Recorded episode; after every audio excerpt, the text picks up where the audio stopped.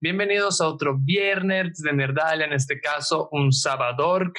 Debido a problemas en la Matrix, el que escuchas es Atila, tu host, dictador, editor, promotor y todo lo que puedo hacer de este programa que adoro y amo que no es solo mío, también es de Alex y David, que son mis co-hosters.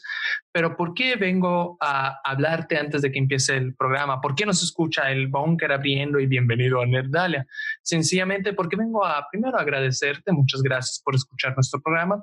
Segundo, pedirte que por favor le des like a este video, te suscribas al canal de YouTube para poder ver más videos y también a nuestras redes que aquí están en las esquinitas. Spotify, Instagram, Facebook, para que para que vea las dinámicas que vamos a hacer en futuro, porque estamos intentando hacer unas nuevas dinámicas para promover este canal. Aparte de esto, vengo a avisarte que como viste en el canal, dice parte 1. Eso se debe a que va a haber una parte 2, júrame. Sí, va a haber una parte 2 porque en este episodio con este invitado nos emocionamos mucho y grabamos mucho más de nuestro contenido normal, por lo cual preferimos editarlo y separarlo para que no fuera tan aburrido, no fuera tan raro escucharnos por dos horas, porque ni yo me puedo escuchar por cinco minutos. Pero ante todo, gracias. Espero que te hayas dado de alta en nuestras redes, le hayas dado like, te hayas suscrito. Y aquí va Nerdal, episodio 21, Mutantes, parte 1. Muchas gracias, porque aquí es Nerdalia, donde se reúnen los nerds.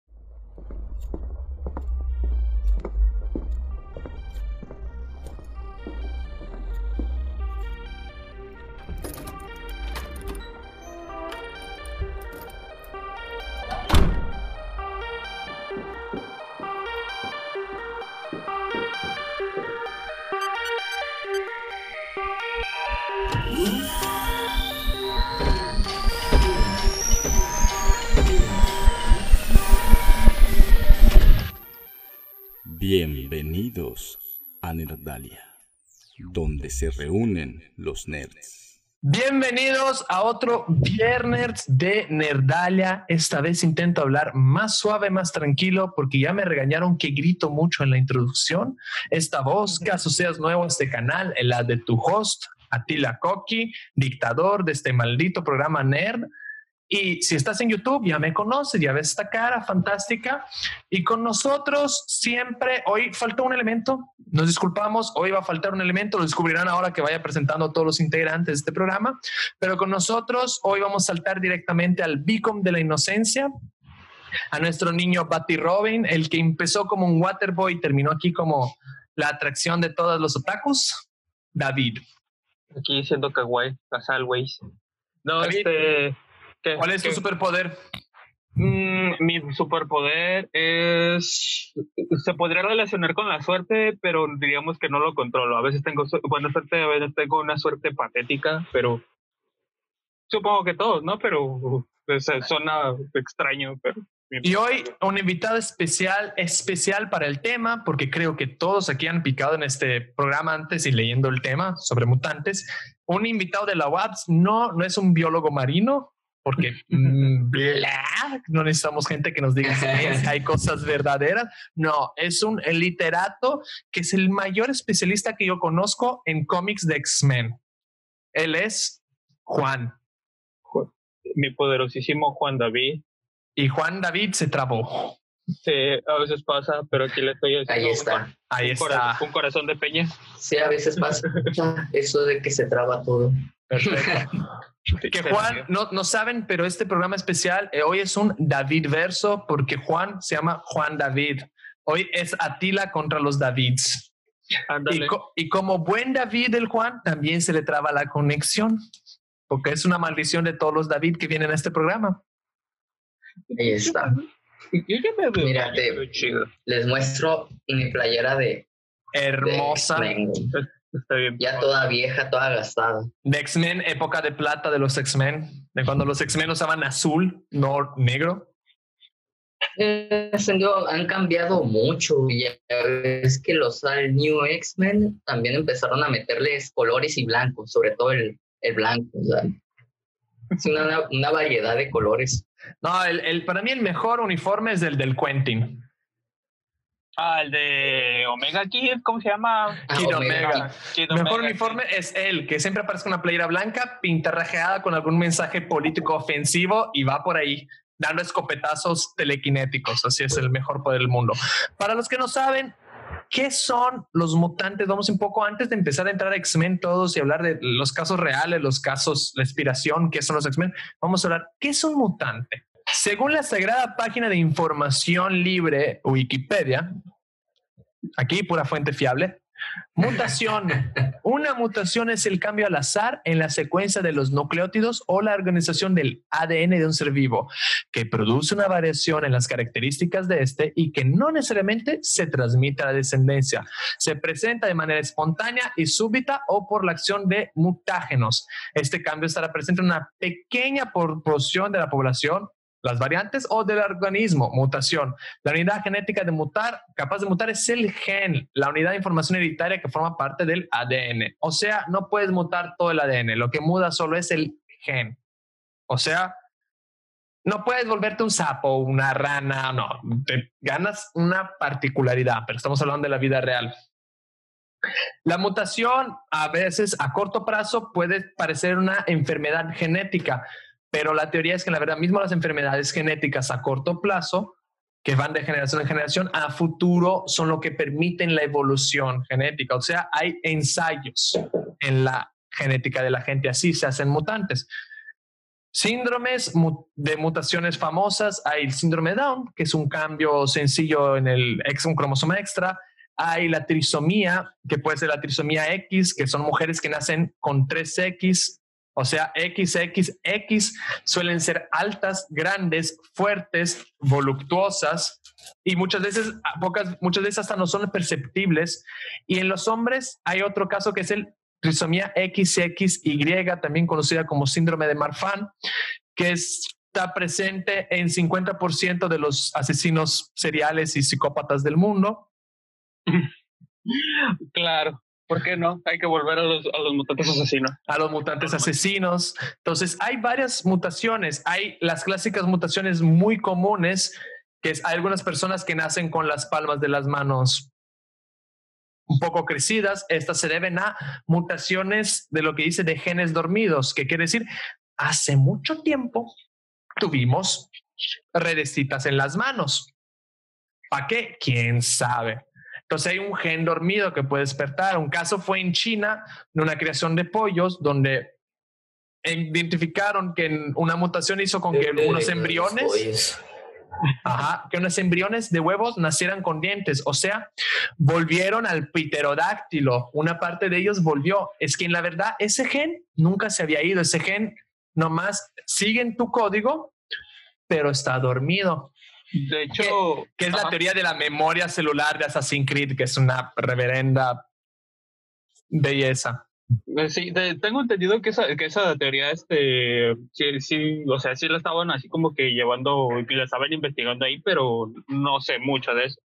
Pero ahorita que estabas hablando de mutaciones, no sé si te sepas la historia de este músico, este Nicolo Panini, el violinista este, el que decían que tenía pacto con el diablo, él tenía una mutación en las manos, bueno, mutación lo vamos a decir, tenía una enfermedad en las manos y sus dedos eran más largos de lo usual. Eran Ah, enormes. se le dice aracnodactilia. Algo así, güey. Si lo traduces es deditos de araña. Deditos de araña. Ándale. Imagínate, estás tranquilo y de repente en las noches los deditos. Susto, ¿no? no, pero. curado. Sí, no, pues depende. Si es noche de pasión, supongo que sí, ¿no? Me, No. me va- me voy a perdonar, pero el síndrome de Marfan que había dicho antes no es el de trisomía X masculina. El síndrome de Marfan es normalmente la enfermedad que tiene la mayoría de la gente que tiene aracnodactilia, que es Ah, cuando tus miembros por alguna cosa están un poco estirados. Joy Ramones tenía síndrome de Marfan, se supone. Por eso estaba Ah. todo alargado. Ah, pues eh, supongo que este sujeto también tenía este detalle en las manos y por eso se convirtió en el músico que se convirtió, ¿no? Que decían el diablo lo consume, el diablo lo posee y sus manitas se ven más largas, ¿no? Pero bueno, ese es un ejemplo que yo menciono de como que dice mutante. Yo tengo una pequeña mutación que no cuenta, que van a decir, vergas, a ti la tenés mucho. No, tengo una mutación horrible. Tengo tendencia a creación autónoma de callos óseos. O sea, soy un spike de X-Men, pero muy lento, muy, muy lento. De lo que único me sirvió es que tengo un callo en la costilla que me molesta cada que hago ejercicio y que tuvieran que operarme el pie porque parece que me está saliendo un dedo extra. Pero a diferencia de Spike, a ti te, puede perjudicar, ¿no? Sí, porque si llega, es que llega a crecer y me dijeron que de vez en cuando debería hacer examen, especialmente las rodillas, porque se, se, crean. Yo estaba en la camilla de hospital, yo tenía aquí, me habían acabado de operar, y en güey lo habían acabado de operar en la rodilla porque él tenía lo mismo que yo, pero a él se le habían formado como ocho callos socios en tres años dentro de la rodilla. o sea, él tenía una, una masa, una Morningstar en vez de en rodilla. No manches. Imagínate un rodillazo y ahí quedas. Te penetra las rodillas. Y el médico dijo, la clásica, es siempre mejor para afuera que para adentro. Entonces, ¿con cuánto los huesos crecen para afuera? No hay problema. Si el callito empieza a crecer para adentro... Eh. eh. hasta me duele escucharlo. Tenemos, tenemos la teoría de por qué tengo eso en la familia, porque a mi papá le hicieron un tratamiento hormonal cuando era joven para crecer. Ah, mi papá, Capitán América chafa italiano. no, hay que apreciar las mutaciones que ya tenemos. Pero no hay que experimentar. ya sabemos de mutantes, pero hay una palabra que apareció ahí que es mutágeno, que el mutágeno es lo más importante. El problema es que hoy en día, ¿cuál es, la, cuál es el mutágeno más famoso de la serie de ficción? Los dos mutágenos más famosos. Los dos mutágenos, inmortalidad. No, radioactividad y cosas venidas del espacio. Lo, lo, cósmico, ¿no? Como quien dice. Esa es una, pero pues lo cósmico ya es tema de los de los cuatro fantásticos. Ah, bueno, sí, sí, sí, tiene razón, sí. Pero no, no, no, no te hagas tanta carrera. ¿Sabes cuántos, cuántos superhéroes en la época de oro, en la época antigua, en la época de bronce, perdón, creo que es, la época antigua de los superhéroes, ganaron sus poderes porque cayó un meteorito y lo tocaron. Ya, Este. Chingos. Y la otra que dicen es la radiación. Todo era por radiación, exposición a la pues radiación. O sea, tenemos, estaba Hulk con la radiación gamma, estaba Spider-Man con su sangre radioactiva por la mordedura de la araña, está pues los cuatro fantásticos con la radiación cósmica pues son, son, ejemplos rápidos. Ya hasta después entran los científicos, ¿no? La experimentación, pero eso ya es invadir al, al mutágeno como tal, pues. Perdóname, te voy a hacer una carrilla que estaba estos días. ¿Sabes cuál es la hipocresía? Dime. Que el mayor héroe superamericano se hizo gracias a una vacuna y Estados Unidos vacunas. Es el país más vacunas del mundo. Pero párate, párate para pensar, Steve Rogers, ¿cómo lo, cura, ¿cómo lo hacían originalmente? Le daban una vacuna, un vacunón y se volvía fuerte, entonces. Con que gringa de caballo para que se cuaje acá. No, pues que como que se vuelve irónico, ¿no? Eso del, o sea, querían crear un super soldado, le metieron una vacuna y hoy todo Estados Unidos está en contra de, de vacunarse y ahora viruela. Así. Perfecto. Pero vamos al mutágeno, vamos a volver al maldito Wikipedia. En biología, un mutágeno, o sea, latín, origen del cambio, es un agente físico, químico, biológico que altera o cambia la información genética, normalmente el ADN, de un organismo y ello lo incrementa la frecuencia de las mutaciones por encima del nivel natural. O sea, todo el tiempo nos estamos micromutando, pero la mayoría son descartadas porque el cuerpo es como una compu, hace, ah, ah ¿dónde vas? Y, y, nos regresa, ¿no? Pero cuando somos expuestos a un mutágeno, esas mutaciones se excitan, se aceleran, entonces muchas consiguen escapar del sistema de corrección del cuerpo. Pero cuando numerosas mutaciones causan el cáncer, esos mutágenos adquieren la denominación carcinógenos, o sea que causan cáncer. No todas las mutaciones son causadas por mm. mutágenos, hay mutaciones espontáneas, llamadas así debido a errores de la replicación, reparación y recombinación del ADN. La única cosa que no se decide, no de los biólogos, siempre que platico, es si la mutación se debe al ambiente o al ambiente termina siendo por la mutación espontánea. Y eso es. Por eso la carrilla es que hoy ya los cómics no hablan de radioactividad para mutaciones y no hablan de, ¿cuál era el otro? De cosas del espacio. ¿Por qué? Porque es peligroso. O sea, es una, vaya la, la ironía, ¿no? O sea, están justificando algo de carácter ficticio.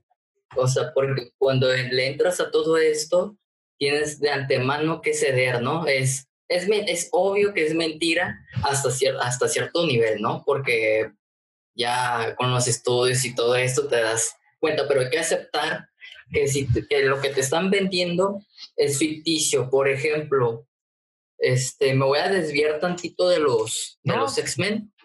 Bueno, ni, tanto, ¿no? Porque a lo que voy es a, a Capitán, Capitán Marvel, la nueva Capitán Marvel, que ahí tuvo sus entrecruces con los X-Men, ¿no? Pero para algo para que entiendan todos, es la película. Me voy a ir a la película, que a mí me tocó ver mucha gente que decía, es que, ajá, ¿por qué obtuvo sus poderes así? ¿Por qué no murió?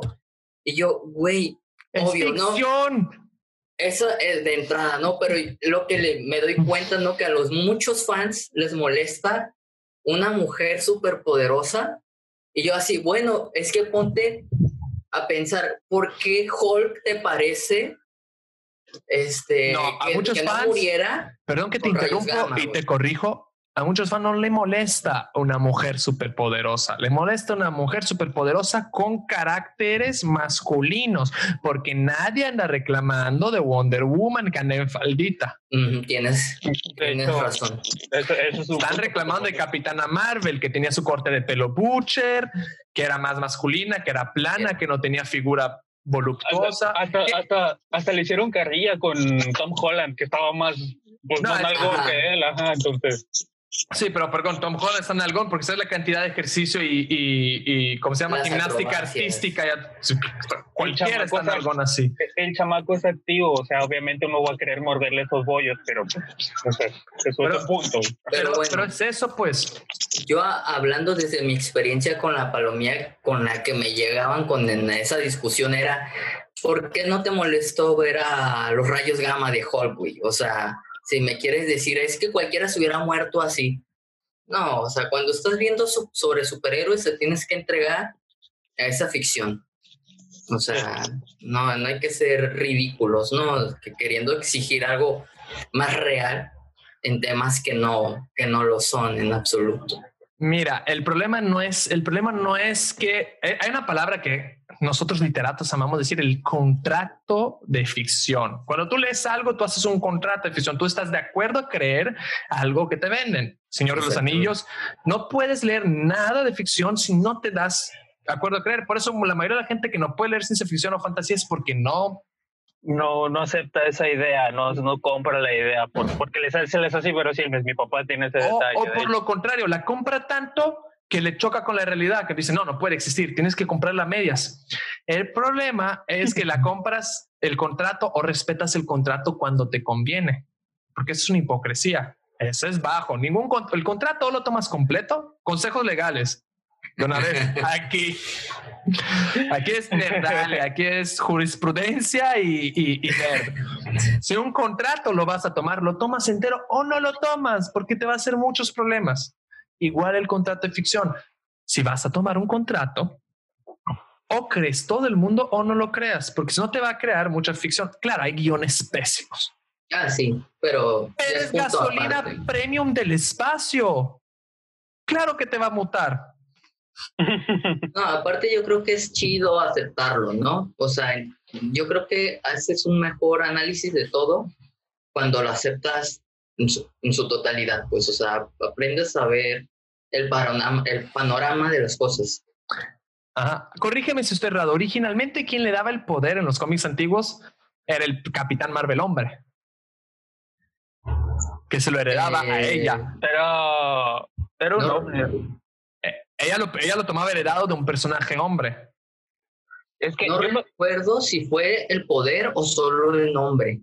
Es que yo me creo que era el puro nombre. es que yo me acuerdo que había un Capitán Marvel antes que murió de cáncer y que de hecho su cómic fue bastante tuvo un narrativo bastante interesante porque pues él, creo que era de los primeros superiores que moría de manera natural, que moría por cáncer, se podría decir, que no moría en batalla como ya había sucedido antes con otros personajes. Y de hecho toda esa historia se trata de, de él este, pues aceptando la muerte y como quien dice, despidiéndose, ¿no?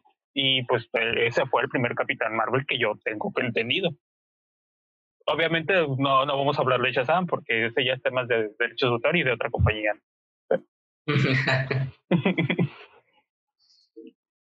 No, no hay, no hay problema de las Estoy checando aquí porque yo me recuerdo que en Marvel Comics, porque aquí estaba leyendo la descripción, Marvel, impresionado por Marvel Comics, originalmente era un güey llamado Marvel. Y la capitana Marvel, Carol Danvers.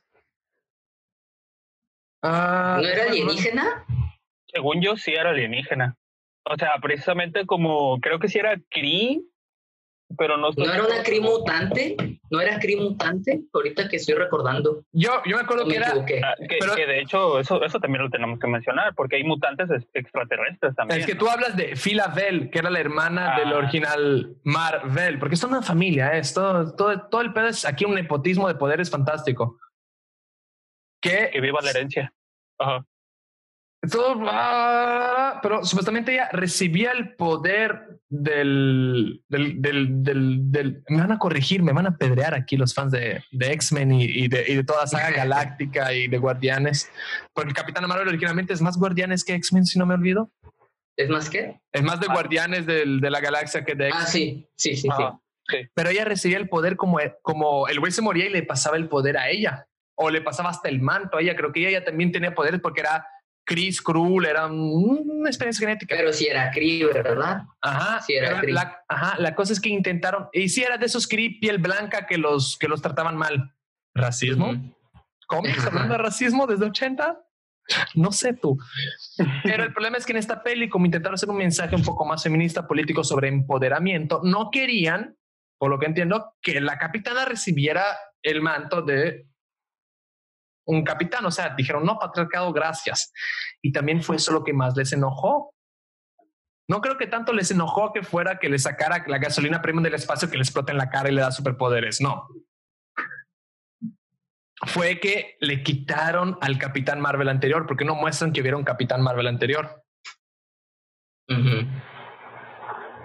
Sí, es todo, es todo un tema eso con Capitana Marvel.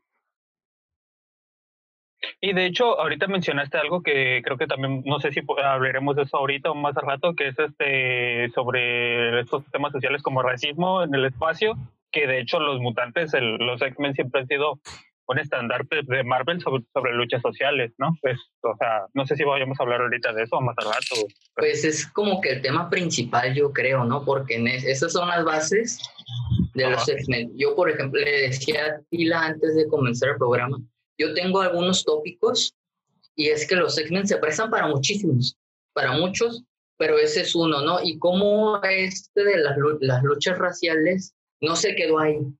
Por ejemplo, hablábamos que, si no mal recuerdo la fecha, le decía, en, ahora que se están metiendo todo esto de los, de los géneros, ¿no? Que también X-Men le, le entró a, a, a, esto con... A, la lucha LGBT, ajá. Ajá, por, en 2011, si no mal recuerdo, es de los primeros movimientos que hay y ponen la boda de North Star, un, X-Men, si no recuerdo, canadiense, que tiene su, su boda, ¿no? Una boda, una boda gay. Y a partir de ahí como que ya se empiezan a involucrar los cómics en este, en este lado, ¿no? Ese movimiento del LGBT. Y le decía, bueno, estaría bien hablar, y ya que estamos entrando y una vez lo hacemos, sobre el caso de Iceman, de Bobby. No sé si a ti le hayas enterado, no sé si tú supiste lo que pasó con, con Bobby. Mm, este, a ver, coméntalo para... Bueno, eh, para los que no saben, hubo mucho revuelo este, sobre los personajes gays, ¿no? Que supuestamente una, una comunidad decía, es que no hay personajes gays icónicos. Y yo, los que ya hemos leído, estamos así, bueno, en X-Men hay muchos personajes gays, ¿no? Entonces te quedas, bueno, pero no es que sí hay X-Men más conocidos que otros, pero eso sí te, te vas a una pura línea de cómics. O sea, si tú ves la lista de equipos X-Men, hay un chorro. O sea, tenemos un Cani, un Cani y este X-Force. Un Cani, que uno es X-Force y otro es un Cani X-Force, X-Factor, Martin, New es otro, New X-Men. Este, total, son un, son un churro de grupos, o sea, son un montón y ahí ves personajes de todo tipo. Por ejemplo, yo me acuerdo de personajes que, que salieron en principio estaba Anol, creo que, creo que se llama. Pero bueno, el caso Bobby Drake, el de Bobby, de Iceman, que se les ocurrió, bueno, si hay un grupo diciendo, danos un X-Men icónico, conviértelo, conviértelo en gay, y agarraron a, a Bobby. Entonces, para los que, es más, hasta en las películas te das cuenta, es un mujeriego. O sea, ¿a cuántas no se ha echado?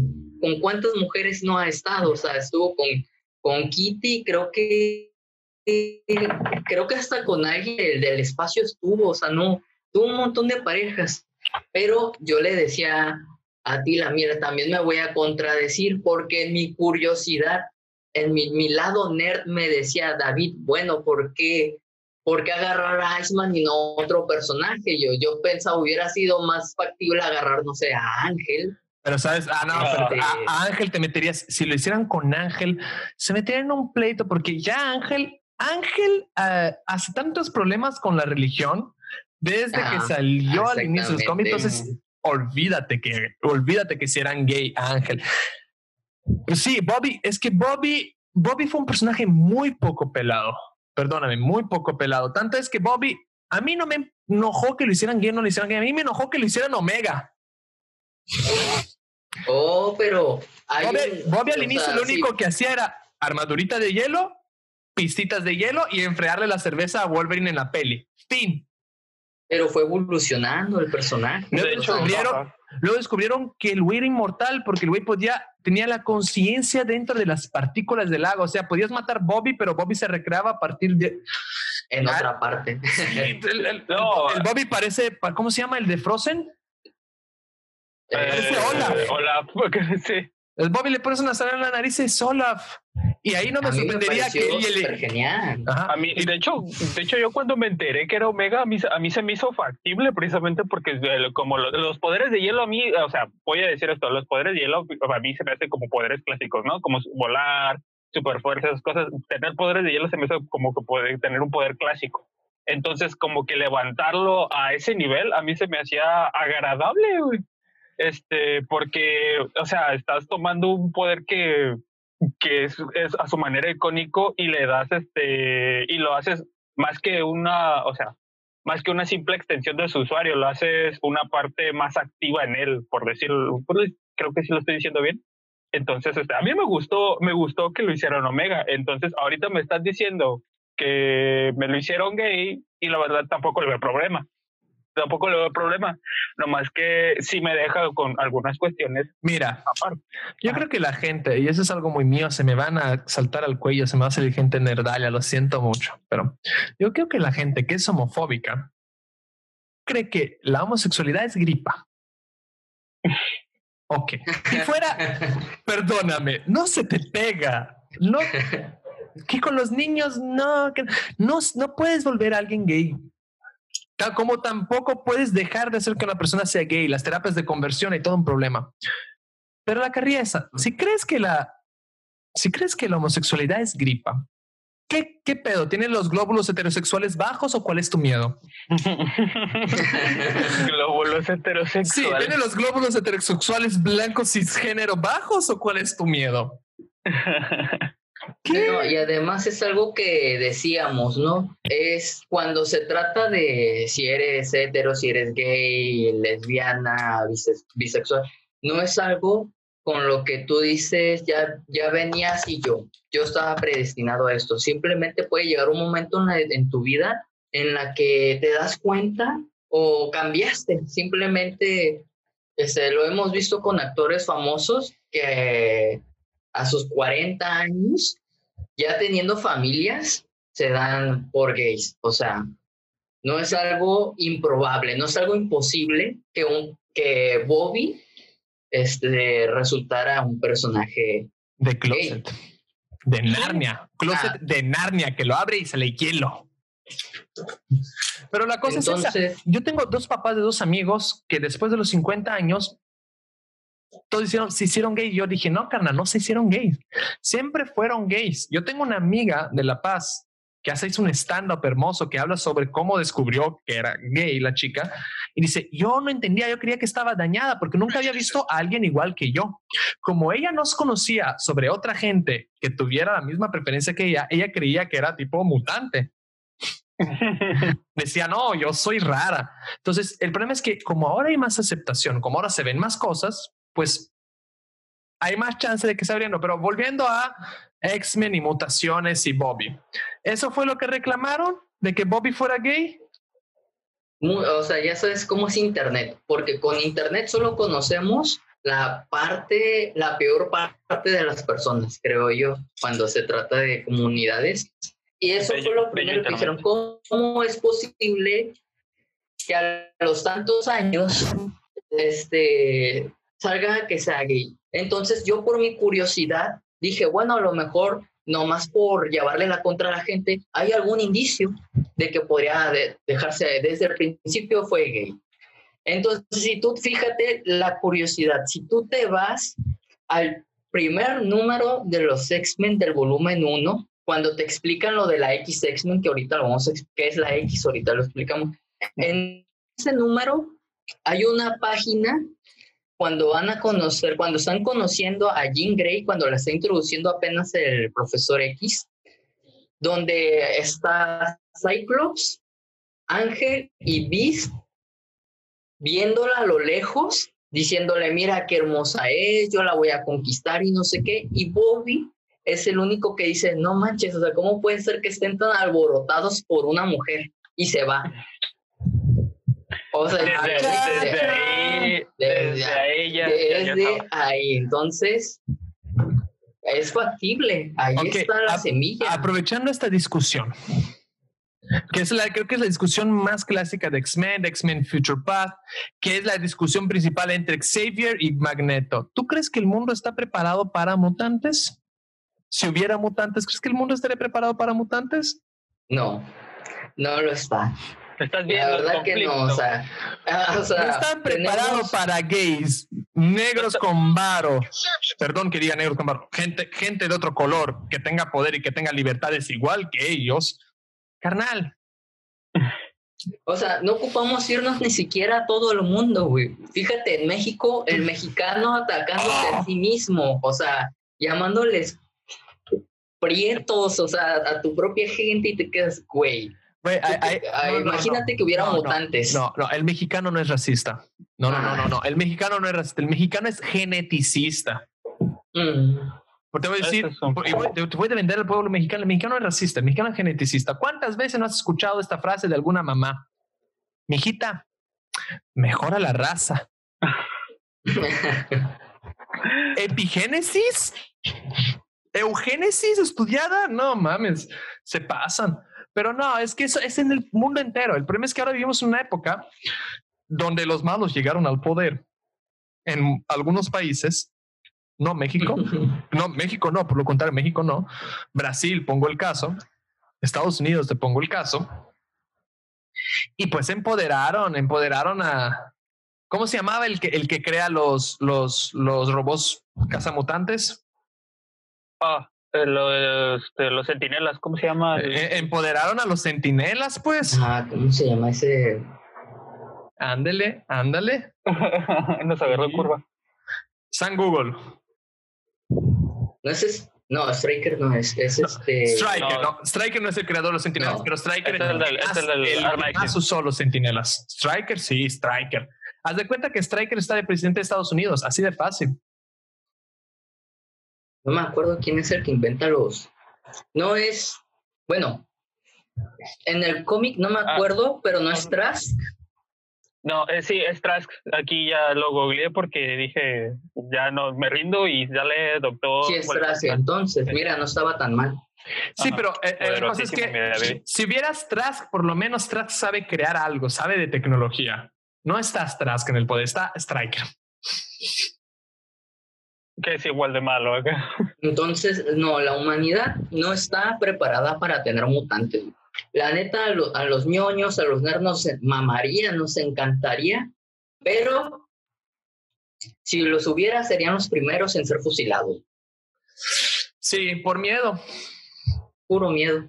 Por Sí, sí, de hecho. Sí, de hecho, este, creo que tengo entendido que en la evolución, cuando llegó el Homo sapiens, también estaba el Homo erectus, creo que era, y o, te- había conflicto en, aquel, en aquella época, en, en una época primitiva, porque eran distintos. No, no sé si tanto sí o no, Homo erectus, Homo sapiens, porque fue gradual, pero lo que sí hubo fue Homo sapiens y Neandertals. Esos, esos eran, ¿no? Sí, Eso. entonces, entonces, este, ¿Y, y sabes cuál fue lo más chingón? En estudios recientes de genética, hablando de genética, descubrieron que nosotros no exterminamos a los Neandertals. ¿Sabes lo que hicieron? Se los cogieron a los Neandertals hasta que desaparecieran. O sea, los absorbimos en porcentajes muy pequeños. Otro estudio que no sé qué tan cierto sea, porque eso es- eh, yo no voy a ir a un paper gigante a leer. Sí soy nerd, pero no tanto. es que la gente que tiene muchas alergias, se le hizo un pequeño estudio genético. Resulta que la gente con muchas alergias tiene un mayor porcentaje de gen latente neandertal. Lo que explica porque el gen neandertal que checaron, ellos tenían glóbulos blancos fuertísimos, fuertísimos. O sea, el superpoder de los neandertales era no enfermarse. Pero cuando tú como ser humano, Homo sapiens, tienes esos genes, a veces crean latentes glóbulos blancos parecidos a los neandertales, o sea, glóbulos blancos súper fuertísimos en un cuerpo que no los necesitas. O sea, policías encabronados dentro de tu institución que dicen, esa fresa es un delincuente, vamos a hincharnos para defender. y pum, entran las alergias. Ah, hablando, de una, ajá, hablando de un amigo, ese plátano es un delincuente, un- vamos a quitar, levántalo acá. vamos a quitar la, la disposición de oxígeno a este cuerpo. Saludos, Hugo Alberto. ya tengo alguien con quien echarle creía con eso. Esa, esa, por ejemplo, la alergia es, si vamos en esto de las mutaciones, es una involución o es una despertar de un gen latente de algo que no era nuestro, que lo absorbimos. O sea, esa es una teoría. O sea, no hay pruebas porque nadie fue con una cámara en el pasado a ver si nos estamos escuchando a los neandertals o no, pero lo más probable es que los desaparecimos por apareamiento, también por exterminación. Por eso, y europeo igual alérgico a pendejadas, pero así, bien tonto. ¿Pero qué estamos hablando? Sobre si estábamos preparados para tener mutantes, acordamos que no. No estamos No, preparados no para sé. tener gente vegana en un restaurante. No, o sea, fíjate. O, o sea, esa gente suena bien burro, pero, o sea, son agredidos por, por su dieta. O sea, ¿tú crees? Mira, yo como intolerante a la lactosa te digo, no estamos preparados para la gente intolerante a la lactosa y somos un chingo. Yo era feliz cuando podía tomar leche, güey, o sea, Yo puedo tomar leche. ¿Ves? pero te va a fallar el cuerpo tarde o temprano. Te vas a poner ruco como nosotros. Yo no era, yo no, yo no era intolerante a la lactosa a los Yo 20. tampoco. Yo a los 25 empezó lentamente. Yo todavía cuento. Voy a disfrutar mi chocomelito Perdóname. acá. Que la intolerancia a la lactosa no es nada de tu cuerpo, es solo tu cuerpo diciendo, ya estás grande, deja de amamantar. Ya estás grande, deja de amamantar. Pum. Inteligencia siempre, genética. siempre he dicho que yo estoy chiquito, que no puedo. Estoy chiquito, no puedo. Pero entonces, ahora te voy a decir otra más triste. ¿Tú crees, aparte que no podemos tenerlos socialmente, podríamos tener mutantes en este mundo como tal, mutantes de la ficción? ¿Podríamos tenerlos así en base a la ciencia y la evolución? O sea, que de la nada Surgiera un mutante. ¿Me preguntas como a mi corazón nerd o a mi, a mi corazón racional? No, no, racional, racional, porque te voy a dar la respuesta de por qué todavía no hemos visto mutantes en este, en este mundo. Pero Que- y yo, yo creo que te lo dije por los pasillos de la UAPS como 30 veces la teoría de por qué no tenemos mutantes. No me acuerdo, fíjate que no me acuerdo. Sencillo, no podemos tener mutantes porque nuestra tecnología ha evolucionado muchas veces más que nuestra genética. Sencillo. Necesitamos alas para volar. Aviones. Aviones. Necesitamos supervisión para ver de lejos. Microscopios, binoculares. Necesitamos super velocidad, carros. Entonces, no podemos ya evolucionar genéticamente porque es la, nuestra evolución genética como ser en este planeta, la mayor, es esa, es la cognición. Porque nosotros estamos pudiendo crear, de superar esas barreras sin tener que mutar. Mutar para correr más rápido nos hubiera tomado millones de años y no hubiera sido ni un poco cerca de lo que hace un carro. Pero, pero bueno, están las excepciones como los la serie de Stanley de superhumanos, ¿no? Eso quería llegar. O sea, ahí puede haber excepciones. Por ejemplo, que estábamos checando, ¿no? ¿Cuántos episodios eran y más o menos la cantidad de personas que él localizó, ¿no? Eh, teníamos el ejemplo del... ¿Te acuerdas del nombre? ¿Tú, tú lo buscaste? Ah, aquí tengo una lista de algunos. ¿Cómo se llamaba el que de la electricidad? O sea, que, que, que ah, podía agarrarse de, de, dónde se agarró? De ¿Sabes, ¿Sabes cuál fue el problema? Que algunos de esos luego, tú sabes quién es James Randi. Mm, James Randi es este hombre que te ofreció un millón de dólares y tú podías probar algo sobrenatural. No, no lo ubico. es un viejito que ya murió. Hay una fundación y sigue la, la carrilla. Pero había un niño que se creía que era magnético, un niño ruso, porque agarraba cucharas, se las pegaba al cuerpo, caminaba con las cucharas y no se le pegaban. Luego hicieron varios experimentos y descubrieron que el niño nomás era cebosísimo. que no era nada sobrenatural. Era un mutante, era un mutante. Hacía más sebo, producía más sebo. Pero producía una cantidad de sebo y con un pH y un elastógeno raro. O sea, era un mutante, pero no era un mutante, como no era nada sobrenatural. Él simplemente producía mucho sebo, el niño.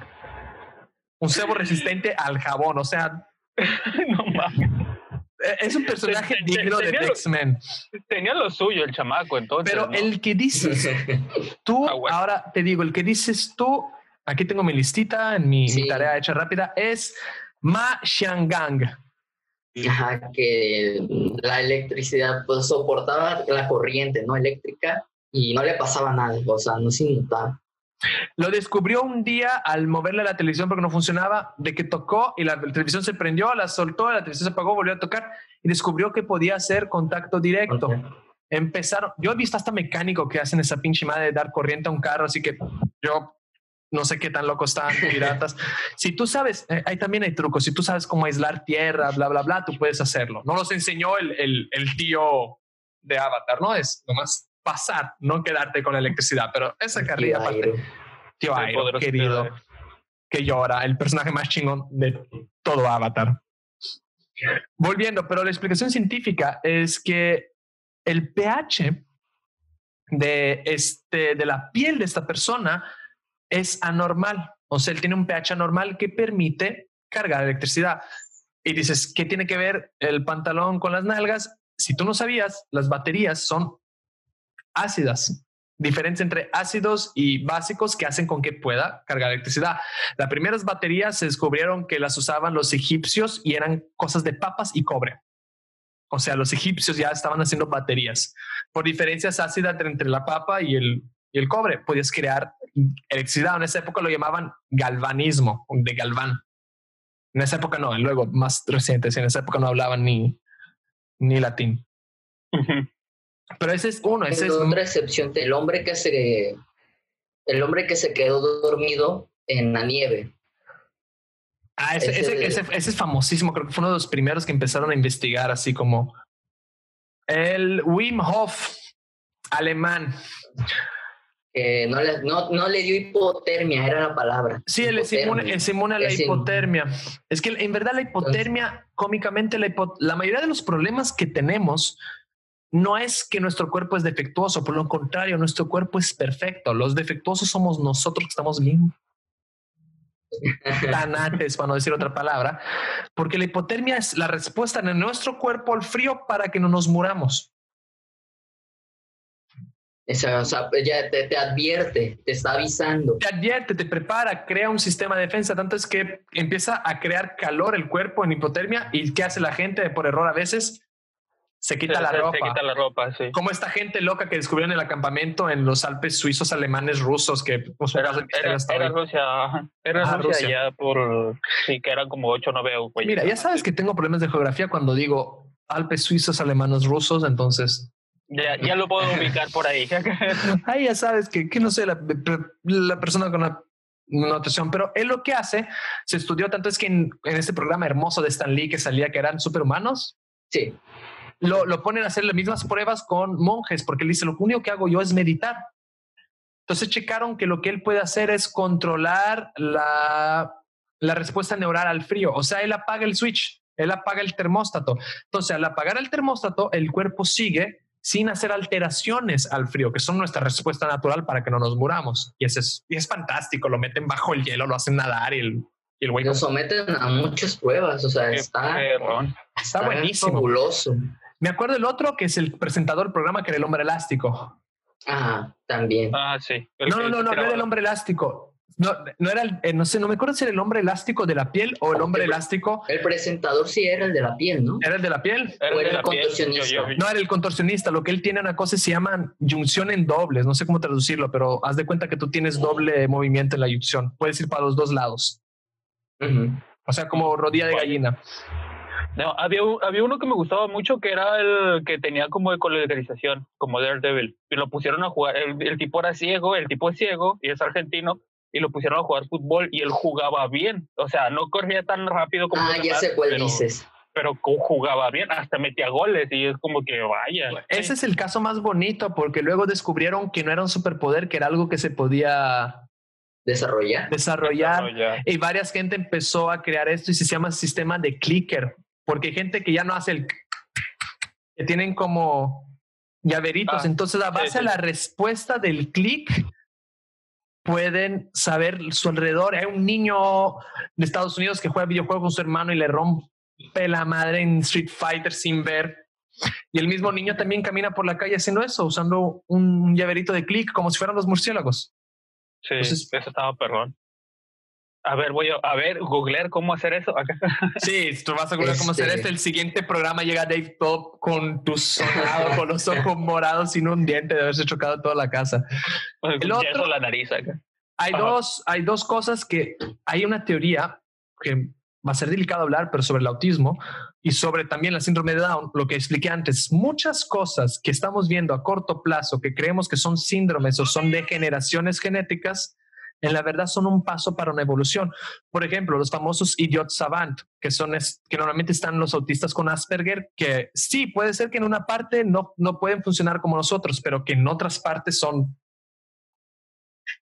genios, por ejemplo, que pueden imitar una canción con una vez de escucharla, que pueden imitar un paisaje entero con una vez de verlo, sí, que es que el tienen... caso, el caso sí. de Stephen Whitshire, me, que tiene memoria visual perfecta.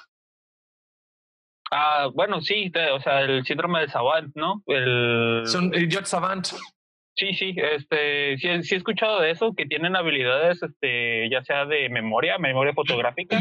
tenía entendido que también tenían, a veces se les daba por la, el, la capacidad lógico-matemática. Eh, una vez vi un documental en el que decía el tipo que describía, le pusieron una ecuación complicada y el tipo al verla se le vinieron tres números a la mente y de esos tres números uno se le, se le resaltaba y esa era la respuesta correcta a la, a la ecuación y era como que, o sea, te estoy hablando de algo que, que ojalá, ojalá uno tuviera, ¿no? Pero... ¿Tú te acuerdas de una peli que fue muy famosa llamada Rainman? Me suena. Sobre el niño autista, que es la famosa escena que dime cuántos cerillos hay aquí, ¿no? Y se le caen los cerillos a una persona y dice, dime cuántos cerillos hay aquí, porque querían probar que él pudiera contar inmediato, ¿no? Y él dice un número y le empiezan a contar y dicen, no, estás mal, y el niño se va a la casa, hasta que el güey empieza a barrer y sale el cerillo que faltaba debajo de una, no manches. él no solo había contado al momento de verlo, él había contado en el momento que se habían.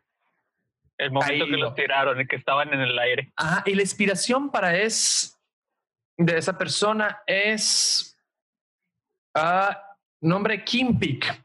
Recordar todo lo que había leído, que fue el que la persona que inspiraron para Rayman. Peek murió en 2009. En esa época había memorizado perfectamente 12 mil libros.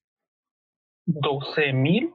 Era una de las principales cosas porque pudo memorizar 12 mil libros. Tú no puedes memorizarte un poema. Era capaz de retener el 98% de la información y aparte podía leer dos libros, dos páginas a la vez. O sea, podía leer separado. Chale, o sea, sí, sí estaba perrón, Atila, pero no tenías que atacarme con de esa manera. No, deja tu perrón. Yo, yo, estoy intentando recordarme la introducción de la triste, hasta hoy no puedo. o, como nuestro querido maestro que se sabe medio masticada la introducción en italiano de la Divina Comedia y cada vez que puede se la saca, que es el nuestro querido Santi Esteban.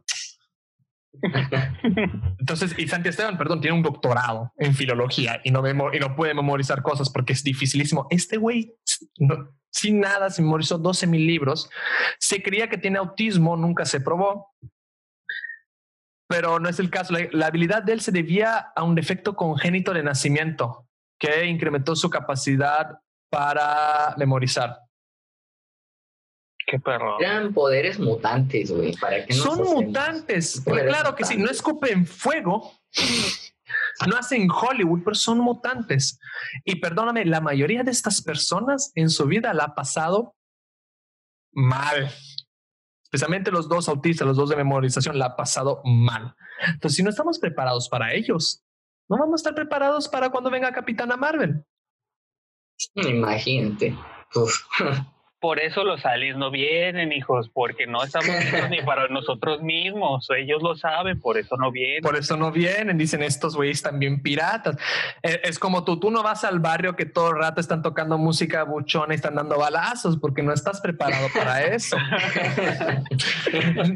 Te falta entender mucho el conocimiento de la cultura para no llegar a ofender. Y nada, nada superior menor, es una carrilla, pero es, es eso, tú no vas.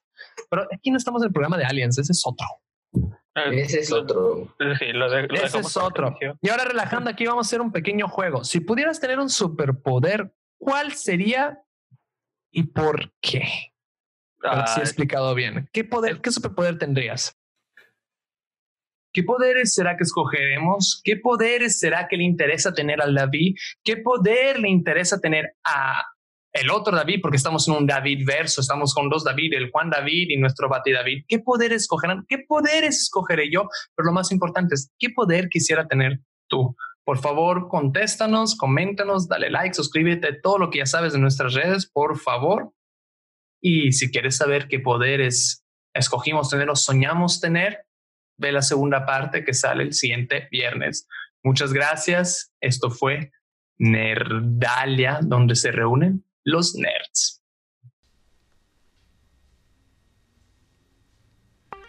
Gracias por venir a Nerdalia. Hasta la próxima reunión.